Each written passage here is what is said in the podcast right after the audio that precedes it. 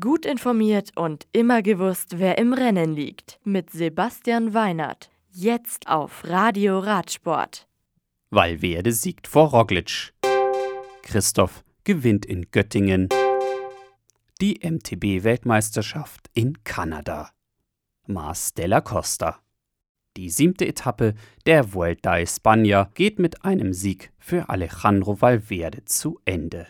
Der Weltmeister kann am Anstieg Jumbo-Visma-Fahrer Primoz Roglic und Miguel Angel Lopez von Astana in Schach halten, weil Verdes Teamkollege Nairo Quintana, der auf der bis zu 22 Prozent steilen Bergankunft viel von vorne gefahren ist, kommt auf Rang 4.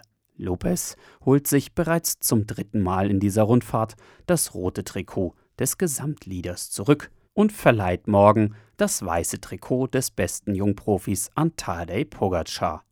Punktbester ist Quintana und der beste Bergfahrer Angel Madrazo. Morgen geht es von Walz über knapp 167 Kilometer nach Igualada. Die Profis werden im Ziel der achten Etappe zwischen 10 vor halb sechs und 10 vor sechs erwartet. Göttingen. Die längste Etappe der Deutschlandtour gewinnt Alexander Christoph von UAE Team Emirates.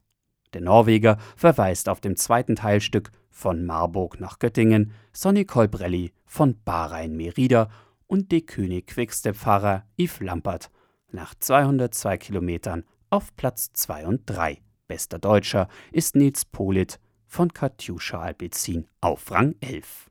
Morgen folgt eine bergige dritte Etappe mit Ziel in Eisenach. Unterwegs werden auf der Fahrt durch den Thüringer Wald drei Berg- sowie zwei Sprintwertungen ausgetragen. Mount St. Anne. Bei den Mountainbike-Weltmeisterschaften im kanadischen Mount St. Anne geht es am Samstagabend für die Damen ab 18 bzw. für die Herren ab 20.30 Uhr unserer Zeit auf den Rundkurs. Spannend wird sein, ob Kate Courtney und Nino Schurter ihren Teamchef Thomas Frischknecht wieder mit einem Doppeltitel beschenken können oder ob sich ein anderer Fahrer das jeweilige Regenbogentrikot erobern wird. Unser Kollege Erhard Goller ist live vor Ort und berichtet auf acrossthecountry.net. Das Radio für Radsportfans. Im Web auf radioradsport.de